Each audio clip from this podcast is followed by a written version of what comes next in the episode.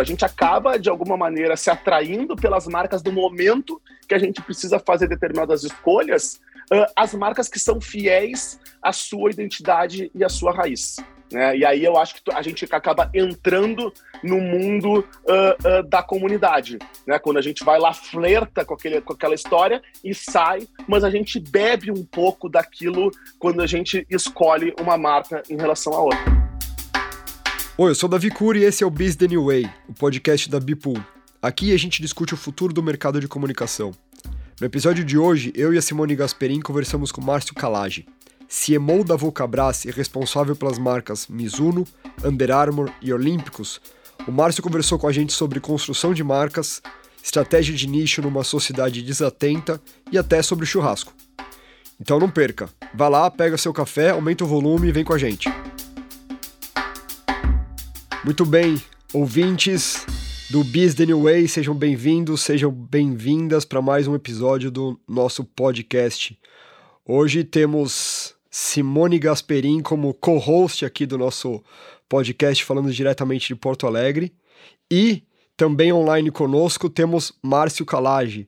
Márcio, seja bem-vindo, por favor, se apresente para nossa audiência. Oi, Davi, tudo bom? Oi, Simone, um prazer estar aqui com vocês. Meu nome é Márcio Calage, eu sou diretor de marketing uh, da Vulcabras, que é responsável aí no Brasil pela um, Mizuno, pela Under Armour uh, e pela Olímpicos. Eu, eu trabalhei uh, já como redator publicitário, comecei minha carreira como atendimento. Na verdade, na DCS, que era uma agência que meu pai era sócio, né? com a ideia de, de conhecer todos os departamentos da agência eu sou apaixonado por, por propaganda, apesar de ser bastante crítico ao trabalho uh, que é feito hoje em dia. Uh, talvez seja por gostar muito uh, da, da, profissão, né? E, e, depois trabalhei como criativo, como redator. a gente montou na DCS uma unidade de inovação em que eu trabalhava com pessoas que eu admiro muito, que é o Roni Rodrigues, que depois fundou a Box 1824, o Rodrigo Santana, que fundou o Meca depois, e o Perotone, que a Simone conhece, de Caxias, né, uh, que era meu dupla e também um, um, um, diretor de arte excepcional. E aí, nessa história, acabei me apaixonando por outras ferramentas. Essa, essa unidade de inovação tinha a ideia, cara, de, de entender que as marcas tinham uh, problemas e desafios e, e, e, os criativos eram capazes de pensar soluções, né? Então a gente começou a, a se aproximar demais uh, do marketing dos clientes e aí nisso surgiu uh, o convite para eu assumir o marketing da Olímpicos e eu mudei minha vida radicalmente. Depois abri uma agência que foi a DM9 Sul em 2011. Depois a gente fala mais sobre isso.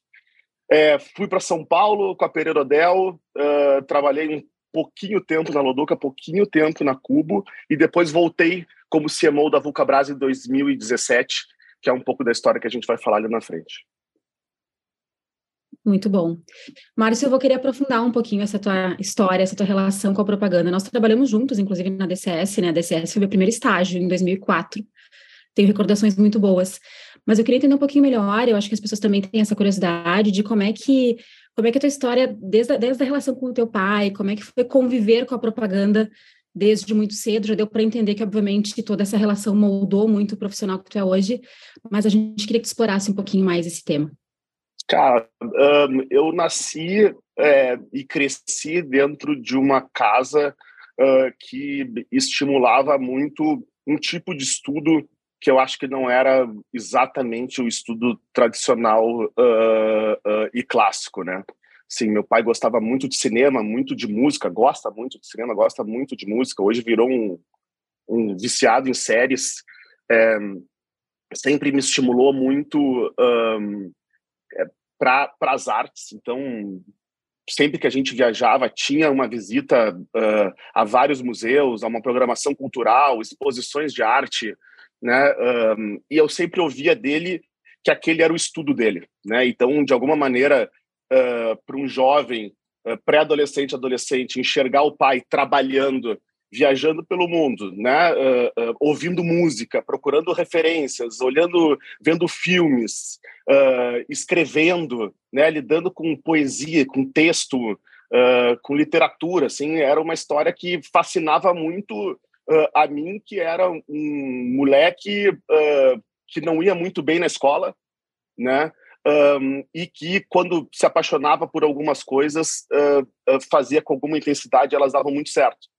Mas aquilo me, me seduzia de fato, Simone. Acho que era uma, era uma coisa que me, me marcou né, essa conversa. E era uma propaganda muito mais conectada à arte do que ao business né? Assim, meu pai era diretor de criação, vice-presidente de criação da agência, então uh, tinha também esse olhar muito lúdico para propaganda, que eu acho que é uma imagem que eu carrego uh, até hoje, assim, de olhar para o ambiente da agência uh, como um ambiente leve de trabalho de pessoas que se dão bem e que, e que se relacionam, que, e que passam grande parte da vida juntos e que têm muitas coisas em comum disso que a gente está conversando, né?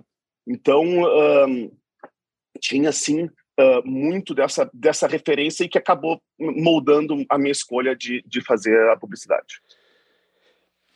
É curioso quando você tem uma, essa referência forte dentro de casa, porque você vê eh, famílias com, de, de, médicos, que às vezes são três, quatro gerações de médicos e tal, mas você também vê o oposto, né? Às vezes tem gente que evita a carreira do, do pai, evita se envolver naquele universo, talvez porque seja traumático, talvez porque queira se diferenciar da, da família, mas é interessante que para você foi, foi um. É, foi talvez não tenha sido um lance de carreira, o que você falou, puta, era, era, era arte, era, era um envolvimento em um outro nível que não não necessariamente era, putz, você vai seguir carreira aqui. Você foi se envolvendo com aquilo, o universo criativo foi interessante. E que, o universo criativo não é só aqui, né? Você tem várias outras formas de ser criativo, inclusive no seu negócio de, de restaurante, né? Talvez ali você também possa explorar um pouco da possibilidade de criar. É, experiências, é, a maneira de atender, enfim, o universo criativo acabou sendo nessa área de comunicação, mas poderia ser em outras áreas, né? Cara, eu, eu fui descobrindo ao longo do tempo que eu gosto de gente, assim, e gosto de me conectar com pessoas e construir uh, experiências uh, importantes e memoráveis para elas, assim. Então, acho que é isso que uh, é o grande momento da Olímpicos hoje e é o 20/9, né? Assim, a ideia de que uma marca tem uma história, né, uma narrativa mas ao mesmo tempo a experiência precisa entregar essa história. Então isso isso está uh, num, num, num, negócio de gastronomia, né? Que eu estou apaixonado por churrasco, meu irmão uh, apaixonado por churrasco e essa era a nossa verdade. Uh, e a gente adorava receber nossos amigos em casa e sempre falavam muito bem do churrasco e da experiência que a gente proporcionava. E aí, numa história dessas, a gente resolveu uh, abrir um lugar para receber os amigos, né? Uh, entendendo que somos todos de uma geração de gaúchos que cresceram num mundo muito mais aberto, né? Com, com menos preconceito, uh, né? Com uma cabeça contemporânea que viajou o mundo, mas que tem no churrasco ponto de conexão uhum. com a sua história e com a sua família, né? Acho que a, a, gente de fato acredita que algum dos melhores momentos das nossas vidas a gente vai viver em torno do fogo. É verdade. Né? É um momento de reconexão, num mundo muito estressante, num mundo de, de crise de ansiedade, num mundo de depressão. Uh, o momento que a gente se encontra em volta da mesa com as pessoas que a gente gosta são quase um, um, um alívio, né? Uma, um antídoto uh, contra a pressão da aceleração do tempo e do caos do dia. Então, de alguma maneira, a gente acredita pra caramba nisso. Assim, o momento que eu me sento com a minha família para fazer churrasco é o momento que eu me descontraio, é o momento que eu, que eu sou feliz. E, eu, e, a gente contou essa história, essa história se conecta com mais pessoas. E as pessoas compraram muito esse, essa, essa marca, que é o 20 9. Um, hoje a gente tem uh, um restaurante no Iguatemi, a gente vai abrir um no Moinhos de Vento em Porto Alegre, um no Cais. Uh, a gente tem um restaurante incrível, que é o 1835, em Canela.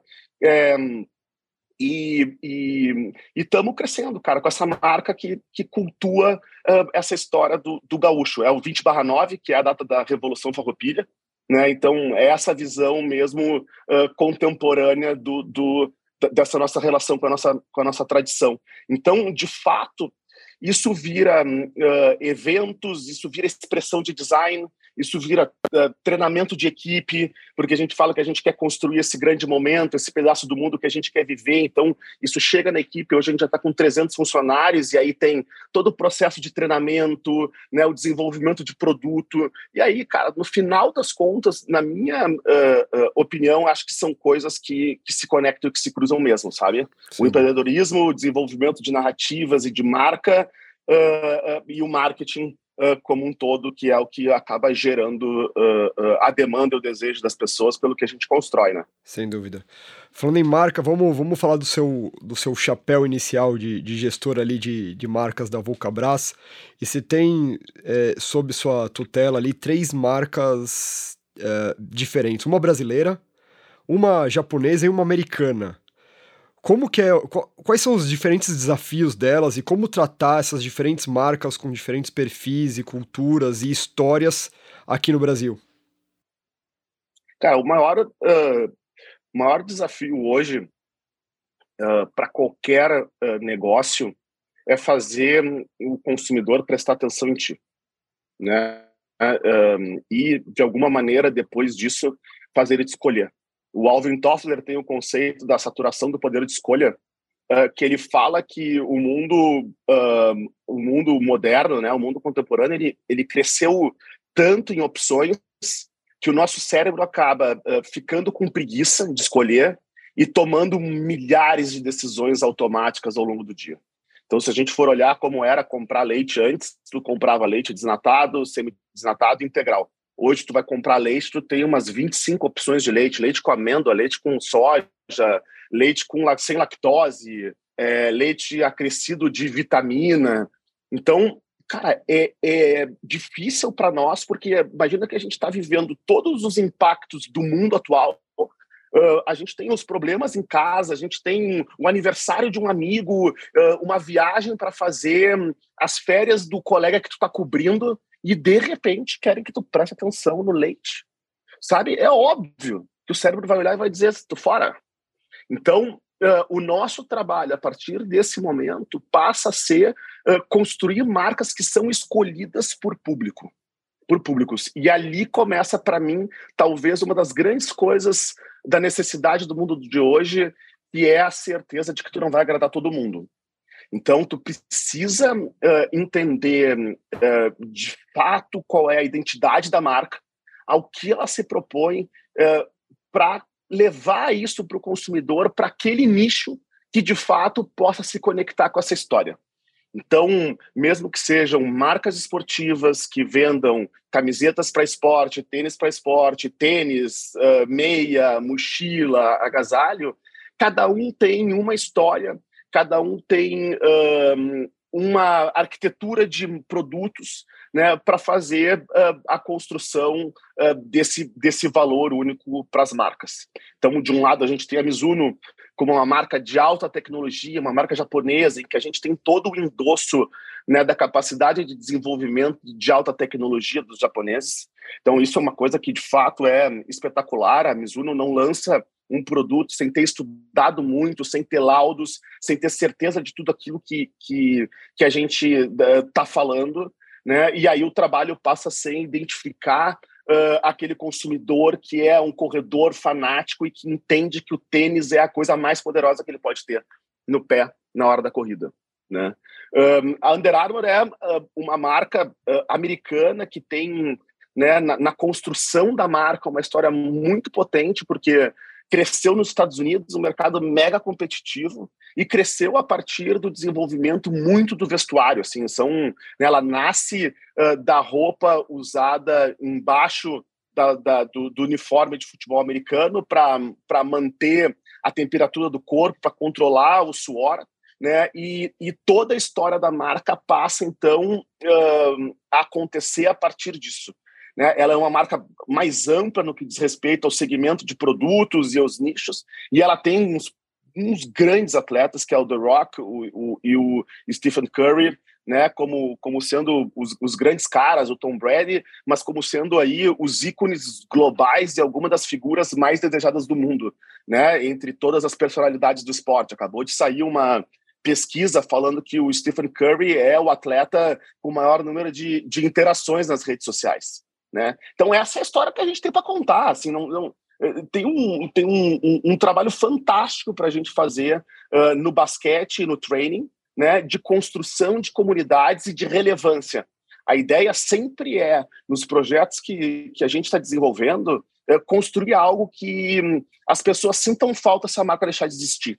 Eu acho que esse é um grande parâmetro, um grande eixo, um grande, um grande lugar para a gente se questionar assim, essa, esse projeto vai fazer a diferença na vida das pessoas, né? Porque se fizer, talvez tu tenha uma chance de ter a atenção dela uh, uh, e de conquistar ela, né? Se tu for irrelevante, se tu estiver lançando um negócio que é só importante para ti, a chance de tu uh, ficar no esquecido ela é gigante.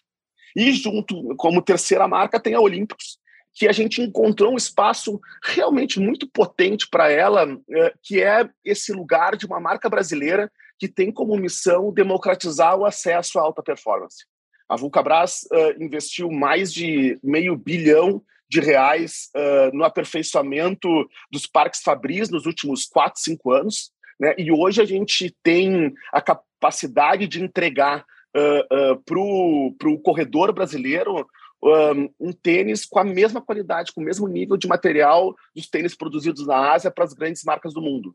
E aí o papel da Olímpicos não é uh, uh, construir um, o mesmo trabalho das marcas internacionais. O trabalho da marca é entender que o Brasil é um país de classe B, C, né, de uma pirâmide social muito grande, e que o nosso papel é tornar o esporte, a tecnologia esportiva acessível para as pessoas. E, e, essa é uma mudança radical também no trabalho que a gente fez, porque antigamente, até pouco tempo atrás, em 2017, a gente tinha uma visão de que isso era limitado pelo preço. E aí a gente liberou o desenvolvimento para que isso ficasse limitado pela percepção de custo-benefício, pela percepção de valor. Então, não necessariamente o produto precisava ser barato, mas o consumidor precisava ter a sensação de que ele estava comprando algo valioso né, uh, uh, na relação do que ele estava pagando, que ele estava recebendo. Então, nisso a gente chamou a comunidade uh, corredora para co-criar um produto. E hoje a gente tem um, um, um projeto na rua, que é o Corre, que é um dos produtos mais falados hoje na comunidade da corrida, mais vendidos, com sold out, né? E imaginar uma marca brasileira ocupando esse espaço é de fato uh, algo novo, inclusive para nós que estamos vivendo o dia a dia desse negócio. Você, há umas. Acho que há um mês, você participou de um, de um podcast no YouTube com, com um host que, que era para falar sobre corrida mesmo. E, e, eu prestei, prestei, bem atenção ali nos comentários da, da turma. E, cara, me surpreendi, assim, com o nível de, de, de paixão das, dos comentários sobre esse produto, sobre a marca Olímpicos, né? Então, acho que aí fica um, um, um reforço que você está falando, que vocês conseguiram encontrar um lugar que é muito comum você ver um, uma, uma turma apaixonada pela, pela Nike, uma turma apaixonada pela, pela ASICS, mas a quantidade de comentários que eu vi ali naquele seu podcast foi me surpreendeu ali, cara. O pessoal, de fato, meu, melhor tênis que eu já tive, tô surpreso com a performance, tal, tal, tal. Achei legal pra caralho, fiquei surpreso, confesso. Ah, cara, a gente está uh, uh, vivendo esse momento, assim. Uh, é um trabalho que conecta essa capacidade de desenvolver produtos de extrema qualidade. Ninguém brinca na hora de correr, né? O cara não, o cara não corre com um tênis no pé porque é simpático com a marca. Então, assim, a gente entregou, né? E a gente entregou somando a capacidade de desenvolvimento, o conhecimento técnico da nossa equipe, o talento do time, com uh, a conversa com a comunidade corredora. A, a tese da Olímpicos é simples. Uh, uh, nós precisamos ser a marca mais próxima da comunidade corredora no Brasil, porque nós somos a marca brasileira. Nesse momento, a gente, a gente abre espaço para escuta ativa. E a gente consegue perguntar para as pessoas, e pelo incrível que pareça, Davi, elas respondem o que elas querem. Esse é o trabalho que, quando a gente constrói essa via de diálogo, ela torna uh, uh, as respostas é, evidentes, as respostas aparecem. Quando tu chama as pessoas certas para uma mesa para criar um trabalho, uh, tu tem a possibilidade de, de fato, fazer o que a grande maioria dos corredores, das pessoas que estão uh, uh, vivendo o dia a dia apaixonados pelo negócio, querem no produto. Então é óbvio que quando elas recebem o tênis, elas olham e dizem, cara, parece que me escutaram. Uh, e aí a gente acaba vivendo né, um ciclo em que a gente tem o, o, o, o real uh, uh, produto, o produto que entrega mesmo, e um trabalho de construção de comunidade também igualmente potente. Né? A ideia de que essas pessoas têm hábitos comuns e que a gente quer conhecer isso, então a gente descobriu, conversando com essa galera, que os eventos para a comunidade corredora acontecem às 5 da manhã elas não acontecem às oito da noite no happy hour. É um treinão para correr, para testar um produto em algum lugar paradisíaco, em que as pessoas vão sair, vão correr durante uma hora, vão liberar endorfina e depois vão conversar, vão ficar batendo um papo num puta café da manhã, uh, uh, com uma cesta de frutas bacana, com uma história legal. Então, no momento que tu acaba entendendo isso, que tu acaba proporcionando isso que as pessoas querem, elas te devolvem em comentários, em posts, né, em posts legítimos, porque elas estão vivendo a experiência, elas estão expressando para aquela bolha que segue elas, porque talvez tenham coisas em comum, ou seja, também correm, também têm afinidade com esses assuntos, elas acabam expressando para a comunidade, para a audiência dela, aquilo que elas estão sentindo, e não aquilo que elas estão racionalmente pensando. E aí a gente consegue de novo fazer com que ela expresse um carinho pela marca que acaba derrubando muros, preconceitos, né, e toda paradigma uh, que tem da capacidade do Brasil de desenvolver tecnologia, que eu acho que isso está ficando para trás cada vez mais. Muito bom. A gente vai voltar, Márcio, para falar um pouquinho mais de comunidade, tá? Mas eu quero só retomar um, assunto que tu, tu, tangenciou ali no início, que é essa questão da sociedade desatenta. É isso, né? O nosso cérebro é econômico, ele tende a manter as mesmas escolhas. E aí tem uma fala tua, que foi no South Summit, que fala o seguinte: diante de tantas decisões, nosso cérebro desconecta das propagandas e vai no produto que ele sempre comprou. E aí eu queria te ouvir um pouquinho em relação a isso, o, o qual é o papel do profissional de marketing nesse contexto para mudar essa e para conseguir reconectar essa atenção com o público. E eu também queria pedir para tu, tu falar um pouquinho de quais referências, quais marcas que tu acha que estão fazendo um bom trabalho nesse sentido de conseguir uh, retomar a atenção das pessoas.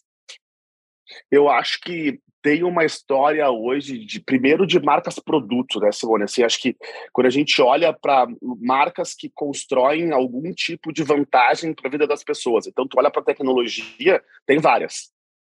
Né? Tu olha pro, pro tu olha para pro, pro tu olha para um Waze da vida, as pessoas são apaixonadas pelo Waze. Ninguém ninguém precisa ser lembrado que o Waze existe né? Porque ele de fato entrega uma vantagem. Tu não precisa ver ninguém uh, um, falando, não precisa ver outdoor da Waze. Tu, tu, de fato compra aquilo pela vantagem que o negócio te traz na vida. Então acho que um, um dos caminhos é de fato tu entregar algo valioso para as pessoas, para elas prestarem atenção em ti, né? Uh, o outro é a história do nicho. É, imaginar que uh, se tu tentar ser superficial em alguma categoria vai ter alguém com mais profundidade que tu. Então, não adianta ser chapa branca. Né? Tu precisa uh, escolher lados é, e te aprofundar na relação e fazer parte da comunidade. E também isso não significa necessariamente liderar, significa fazer parte. E isso vai fazer com que as pessoas prestem atenção um, em ti. Né? A, a, a, quantidade também de marcas que produzem uh, conteúdos que ensinam as pessoas sobre coisas. Eu acho que no momento que a pessoa ela está procurando algo, tu entender uh, e tu aprender a partir daquilo que uma marca te trouxe, vai te gerar uh, uma relação mais, mais, mais intensa e mais favorável para o negócio. Né? O que não dá, na minha opinião, é para a gente acreditar uh, por exemplo, que a awareness hoje resolve. Né? Uh, a pessoa conhecer a marca simplesmente não quer dizer que na hora certa ela vai lembrar. Né? É, é, é, é muito uh, diferente isso. Né? As pessoas terem conhecimento de marca Uh, hoje em dia, sinceramente, significa muito pouco, porque são tantas opções que a gente tem que não, não, não é porque tu conhece uma marca porque de repente tu vai para a internet, tu vai pesquisar um, cada vez mais e tu vai ter ali alguém falando qual é o produto certo para tu comprar. Então, se tu não tiver tido algum tipo de, de relação anterior com a comunidade, não, ninguém vai estar tá falando de ti. De novo, tu tem a chance de, de, de ser esquecido. Né? Eu acho que é um mundo uh, bastante desafiador e o, o divertido de tudo isso é a gente imaginar que eu estou num momento de talvez de, de, ter a ousadia de dizer que, que eu tô que eu entendi mais ou menos como se faz para construção de atenção uh, no, no, em marketing. Assim, é, é, eu estou nesse lugar hoje com essas ferramentas que a gente tem na mesa no dia 21 de junho uh, uh, de 2013. Só que provavelmente daqui a seis meses vai mudar tudo de novo. O que a inteligência artificial vai fazer agora vai nos deixar é, com uma necessidade cada vez maior de refletir e de ser escolhido e estar tá na cabeça das pessoas, porque ontem eu li uma notícia que a Alexa vai entregar, vai, vai integrar com, com, com a AI muito em breve. Sim, é, daqui a, tu não, tu não, quem vai te indicar é a inteligência artificial daqui a pouco o produto. É, é, é muito maluco o que a gente está prestes a viver de novo. Então, acho que uh, uh, fica também esse, esse, esse recado assim de que puta, parece que o que a gente está vivendo hoje uh, já é difícil, como é que a gente faz, mas tá para mudar, né? E eu acho que a gente precisa estar tá preparado para se adaptar de novo para esse novo mundo. A gente está em 2023 e é impossível não falar de inteligência artificial, mas antes de pular para esse tópico, Márcio, eu queria, queria é, trazer um, um, uma, uma imagem, um caso que sempre me vem à cabeça quando a gente fala de nicho, e se deve lembrar bem que em 2013 é, o Mike Jeffries, que era o presidente da Abercrombie, é, ele falou uma infeliz frase que era que gente magra e bonita é bem-vinda para usar nossa marca, ou coisa do tipo assim. E somente gente magra e bonita, né? É por causa das modelagens das roupas que reclamavam. E daí gerou uma puta polêmica e esse episódio foi é, refrescado recentemente num, num, numa série de Netflix. Mas enfim, ali ele estava, talvez na cabeça dele, usando a estratégia de nicho dele. Ou tentando posicionar a marca de uma forma forte. Onde você acha que ele errou ali? É que tem nicho de idiota também, né? tem nicho de babaca, de gente rasa, de gente superficial. É isso. Talvez alguns se identifiquem, a maioria provavelmente não, né? Mas eu acho que uh, uh, é a ideia uh, maluca uh, de, do que o cara construiu. Assim, a única coisa que ele fez foi revelar isso, mas já estava já tava ali. Né? Se, eu não sei se vocês já visitaram alguma loja da Abercrombie no momento que, que ela era que ela estava no topo, mas eu me lembro de passar em Nova York e ter no inverno uns modelos uh, sem camisa, com uh, abdômen definido na frente da porta e dando oi e recebendo as pessoas. Ele nunca escondeu o que ele era né, o, que, o que ele fez foi falar e daqui a pouco caiu a ficha das pessoas. Mas uh, uh, quem minimamente uh, precisava escolher e talvez tivesse um pouco mais de consciência, não fosse levado pelo efeito manada de modinha, de estou usando, não sei porque estou usando, estou usando essa marca porque alguém está usando e não porque eu me identifico com ela, me identifico com aquele cara. Então, eu acho que tu acaba caindo um pouco, às vezes, no efeito manada, mas eu acho que quando o mundo criou consciência, tratou de, de, de, de colocar a marca uh, no, lugar, no lugar certo dela. E, e, tem uma outra coisa que é a transformação do mundo uh, nesses 20 anos, porque, de alguma maneira, antes, um, talvez muitas pessoas achassem a marca babaca, só que elas não tinham audiência na sua voz. Então, era a Abercrombie botando pressão né, de, de, de comunicação dentro da história dela e as pessoas sem canais para dizer eu acho isso ridículo. Então, uh, uh, o que aconteceu com o mundo é que talvez ele tenha dito no momento que agora as pessoas já tinham voz e aí elas trataram de reverberar o absurdo do que estava sendo dito. Mas tem nicho de idiota, né, cara? A internet está cheia disso. Tem nicho de tudo. Márcio, e falando um pouquinho dessa questão de nicho versus negócio, né? Essa questão, como é que, como é que vocês enxergam e como é que como é que se equilibra essa questão de entender muito o nicho, de olhar muito para uma comunidade versus a necessidade do negócio, de crescimento, de escala, de volume? Como é que é esse equilíbrio? Esse é o equilíbrio.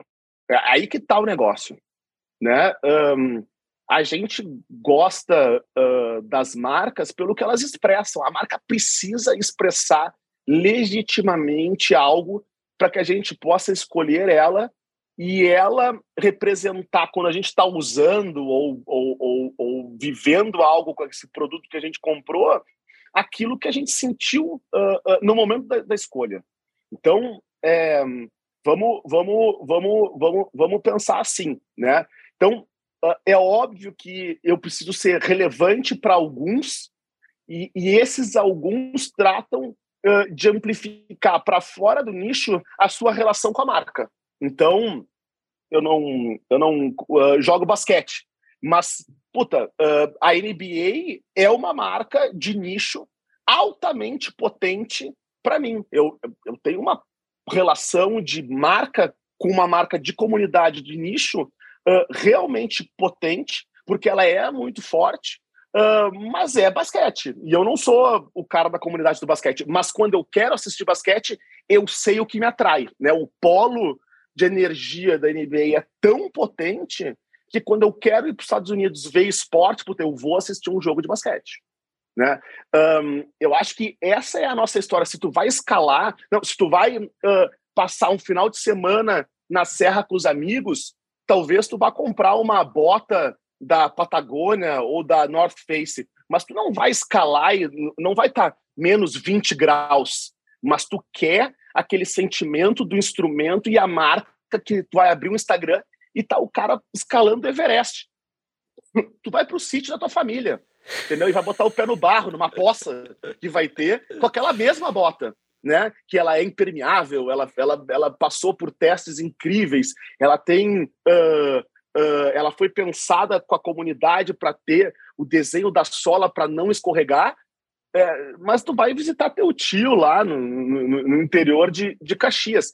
É, esse é o negócio. A gente acaba, de alguma maneira, se atraindo pelas marcas no momento que a gente precisa fazer determinadas escolhas, uh, as marcas que são fiéis à sua identidade e à sua raiz. Né? E aí eu acho que a gente acaba entrando no mundo uh, da comunidade né? Quando a gente vai lá, flerta com, aquele, com aquela história e sai, mas a gente bebe um pouco daquilo quando a gente escolhe uma marca em relação à outra. E como eu citei ali um pouco antes da minha, minha pergunta anterior, é o lance da inteligência artificial, que você também pincelou ali, é impossível a gente fazer um papo com alguém de, de marketing ou de qualquer outra área esse ano sem citar as possibilidades de inteligência artificial seja na relação com comunidades, seja na construção de marcas, seja na, na capacidade criativa, de gestão. Como que vocês têm, ou você principalmente, tem observado inteligência artificial? Quais são as possibilidades? Como que vocês estão se relacionando com isso? Tá, primeiro, uh, pela primeira vez, faz um mês e meio, mais ou menos, eu me senti obsoleto assim, uh, de ver as coisas surgindo uh, e as soluções e as possibilidades daí e, e entender que eu não estava conseguindo acompanhar aquele negócio. Uh, e me preocupei quando eu comecei a olhar para o negócio digo, meu Deus, preciso entender, porque de fato é, é, é algo que vai mudar para sempre as nossas vidas e, e já está mudando, né? Um, eu acho que tem uma coisa uh, incrível nesse processo que vai ser a nossa adaptação um, à ferramenta, né, ao uso. Uh, de fato, cada vez mais eu escuto criativos um, trabalhando na forma, uh, na, na, criação dos prompts. Né? Isso virou uh, o, grande, o grande desafio, porque ela, ela te expande as possibilidades, por exemplo, do design, de uma maneira absurda. Né? No, o tempo que tu tem uh, para testar algo e daqui a pouco tu jogar e tu ter no recurso da inteligência artificial é, 40 opções de design de produto para tu uh, começar a fazer o exercício e buscar algo original a partir, a partir dali, é absurdamente rico. Então a gente precisa entender como é que a gente vai trabalhar com essas ferramentas. E, ela é, e, e a gente está vivendo essa era em que a gente vai aprender cada vez mais a dizer o que precisa ser feito, né, do que necessariamente fazer. E eu acho que uh, uh, para nós uh, vai exigir um, um, um, um exercício grande de começar a racionalizar o nosso processo de pensamento. Então, acho que isso é, é, é, evidente no que a gente está vivendo. eu não sei e ninguém sabe como é que a gente vai estar daqui a um ano, porque hoje já existe uma discussão muito pesada né, uh, e um pedido de algumas autoridades do mundo para as pessoas pararem um pouco com esse negócio. Uh, porque tem uma discussão ética. De um lado, está todo mundo dizendo, puta, a revolução na medicina, as possibilidades de encontro de curas e tudo mais, mas do outro, a ideia clara de alguns pensadores que a gente pode estar tá criando algo que vai nos dominar. Né? Uh, então, assim, imagina que eu estava vendo tem um monte de coisa uh, que saiu na semana passada e retrasada em Stanford uh, o, o autores discutindo eu posso até dividir com vocês depois para vocês botarem na descrição do, do, do vídeo mas a, a, discussão hoje é essa assim sabe cara tem uma questão ética uh, importante sendo pautada e aí eu fico nesse lugar da certeza que a gente ainda não sabe tudo que vai acontecer. E a única coisa que a gente pode fazer é, acompanhar as discussões. Eu acho que uh, esse é o trabalho concreto nisso. Enquanto isso, a gente vai ficar se divertindo, explorando as coisas, uh, testando possibilidades, uh, cada vez mais trabalhando junto com a inteligência artificial, né? mas entendendo que, de novo, tudo pode mudar daqui a pouco, porque é um assunto muito quente que está rolando. Né? Você, você dá uma brincada no, no DALI, no chat GPT, essas coisas para investigar, ver o que, que, que, que ele cospe sou... lá? Obrigado, cara. Mas eu sou obrigado, não. Não tem como, né? Assim, não, não há possibilidade da gente uh, não começar a exercitar isso. E é muito divertido porque eu sou um cara que sempre escrevi, né? Uh, e sempre gostei de escrever e, e, e sempre encontrei na, na, maneira de dizer as coisas uh, uma das ferramentas uh, mais importantes da comunicação. Porque a comunicação, cara, ela não é, e o, e o, consumidor e a propaganda não é sobre o, o que o criativo quer dizer, né? é sobre o que o público da marca quer ouvir né? e quer entender. Então, o processo agora de, de de trabalho em conjunto com a inteligência artificial uh, também é na busca uh, da melhor forma de dizer as coisas. Né? E aí ela acaba ampliando uh, com uma riqueza sem tamanho o, o, o leque de opções, cara. É, é, é um, é um turbo mental sem precedentes, né? E uma coisa bacana que hoje a Bipool tem mais de 500 parceiros, né? Acho que 300 e mais de 340 só no Brasil.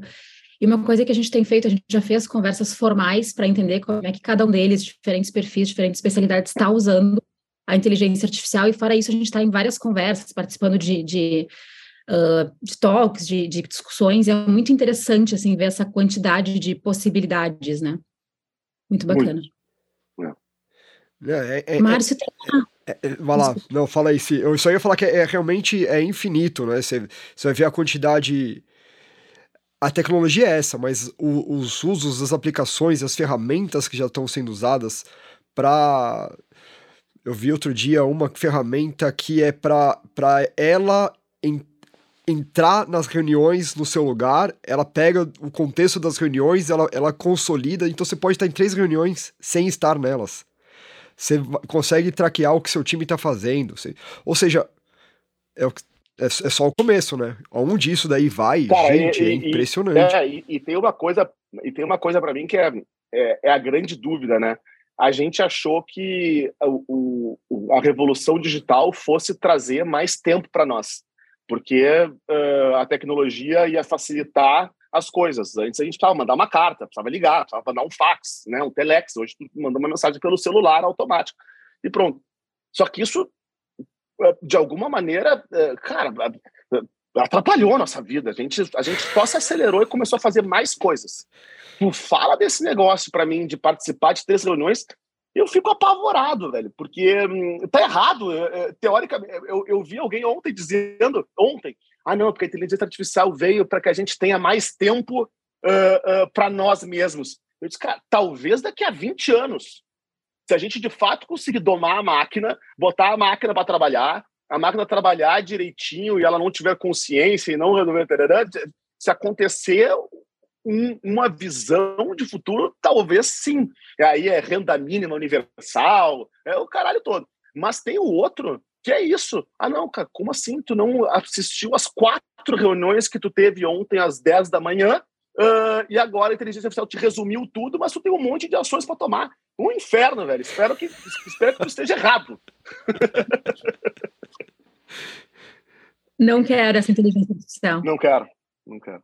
Não quero. Mas é inevitável, né? Vamos, vamos, vamos, vamos se preparar, porque não, essa, aí, essa aí não tem volta. É isso. Márcio, a gente sempre termina todas as conversas fazendo uma pergunta que não tem resposta certa e errada, mas a gente gosta de ouvir as diferentes percepções. Então vamos lá. Para ti, Márcio Calage, o B é o novo A? O B é, é o B. O A é o A. Eu acho que o B não pode querer o A. O B tem que querer o B. Então, uh, acho que dentro do que a gente está falando de construção uh, de histórias únicas, eu acho que a gente está, de fato, uh, num momento de transição de, de sociedade, de modelo de trabalho. Eu acho que vocês são a prova mais evidente disso né, da busca de outros formatos por parte de marcas, empresas, agências no mercado uh, de comunicação, mas isso é o B. Né? Eu acho que uh, não é o A, eu acho que não, não é o novo A, é o novo B, eu acho que nasceu o novo B. Um, eu prefiro enxergar sempre dessa forma uh, e imaginar que o mundo talvez seja dos Bs e não mais dos As. Né? Muito... Já que era para dar uma viajada. sempre, sempre é, cara. A gente gosta de. ter uma parte do nosso, nosso conteúdo no, no Instagram que a gente coleta parte das respostas dos entrevistados sobre o que, que é o. Se o B é o novo A ou não. E o, o nome do, do nosso podcast é uma brincadeira com isso. E tem as perguntas sim. mais diversas, né? Tem gente que fala sim, absolutamente sim, tem gente que fala não, absolutamente não. Então é, é, é legal porque a gente deixa realmente aberto, sem direcionar muito, para ver qual é a interpretação de cada um e como, como isso desafia a gente também a pensar um pouco no. Qual era a ideia original desse nome, né? Muito legal. A beleza da, a beleza da singularidade, eu acho que está uh, uh, no B seu B. Acho justo. Né? Acho justo. Essa é a, a, a, provocação. Vamos refletir sobre isso. Ô, Marcelo, na contramão da, da tecnologia e de tudo isso, tem alguma. Tem alguma. Vamos voltar pro offline. Pa, livro em papel. Tem alguma coisa que você está lendo hoje em dia que, que alguém deveria, ao final de tarde, tomar um chá e, e ler algum livro interessante que você está você tá lendo? Alguma seja, seja na nossa área de, de, de comunicação, seja literatura diversa, alguma recomendação para a gente dar um passinho para trás, se desconectar um pouco da tecnologia, sentar e ler alguma coisa? Cara, uh, para não para não mentir, eu tô lendo um livro, uh, eu tô muito eu muito muito muito conectado com com a psicologia, com a psicanálise, aproveitando a Simone aí, né? Ah, a Simone uh, também. E com essa história do, do, do, do, do entendimento das pessoas, né? Uh, e do que passa na, na, nas nossas cabeças. Eu acho que o nosso trabalho é sobre comportamento humano. Assim. Uh, eu acho que os vencerão aqueles que souberem ler o espírito do tempo, sabe? sem sombra de dúvida, Davi. Assim, acho que acho que essa é a grande história. O mundo vai mudar e a gente tem que ser capaz de ser tradutores do tempo né? E para isso a gente precisa entender de gente. Então, eu não sou, uh, na correria da minha vida, confesso, um pouco envergonhado, um leitor muito voraz, tá? Uh, assisto muito vídeo, uh, muito, muito, muito conteúdo através de outras plataformas, podcasts, estão me ajudando muito. Eu tenho déficit atenção, então também não é uma coisa que, se eu não tiver num lugar muito especial para ler, eu vou conseguir prestar muita atenção. Mas, neste momento, eu estou lendo esse livro de um amigo meu, do, do Lucas Littke, que se uhum, chama Entre Sessões. Né? Uh, o Lucas um, ele tem uma consultoria de tendências junto com o André, de tendências de pesquisa, de comportamento, que é a Float. Eles têm o Float Vibes, que é um baita de um, de um, Instagram e de um podcast também, que fica a dica aí, porque acho que tem tudo a ver uh, uh, com a comunidade criativa que, que escuta vocês né, uh, ler. E acompanhar, e ouvir, escutar. E esse livro, de fato, é essa vida deles paralela como psicanalista. Né? Então, trazendo um pouco da teoria psicanalítica para os leigos como eu. Então, estou super curioso, já estou no meio do livro e eu acho que ele pode trazer alguns insights de entendimento de fato de que a gente está lidando com pessoas, né? E, e, eu acho que isso é um, a grande história. A inteligência artificial pode até nos ajudar a escolher, né? Pode talvez no futuro até comprar por nós, mas de alguma maneira gente, as pessoas vão continuar sendo um agente importante disso e a gente precisa entender de gente. Eu acho que esse é talvez o grande recado aí uh, uh, que eu tenho para deixar. Muito bem. Terminamos então esse episódio não só com a resposta do B é ou não é o novo A, mas também com uma dica de leitura do Márcio Calage. Márcio, de novo, obrigado pelo seu tempo, por, essa troca. Parabéns pelo trabalho que você está desenvolvendo ali na Vulcabras, a gente está admirando aqui de perto e estamos em contato. Se alguma observação final? Não, só agradecer, foi uma conversa excelente, sempre bom se conectar com o Márcio, né? Já foi meu chefe, tive o prazer de trabalhar com ele e, e é uma pessoa que é, é realmente à frente, né? Ele tem um olhar para o marketing muito contemporâneo, muito singular. Obrigadão, tá, Márcio? Obrigado, Simone. Obrigado, Davi. Prazer estar com vocês. Valeu, Márcio. Forte abraço. Tchau, gente. Tchau, Si. Valeu.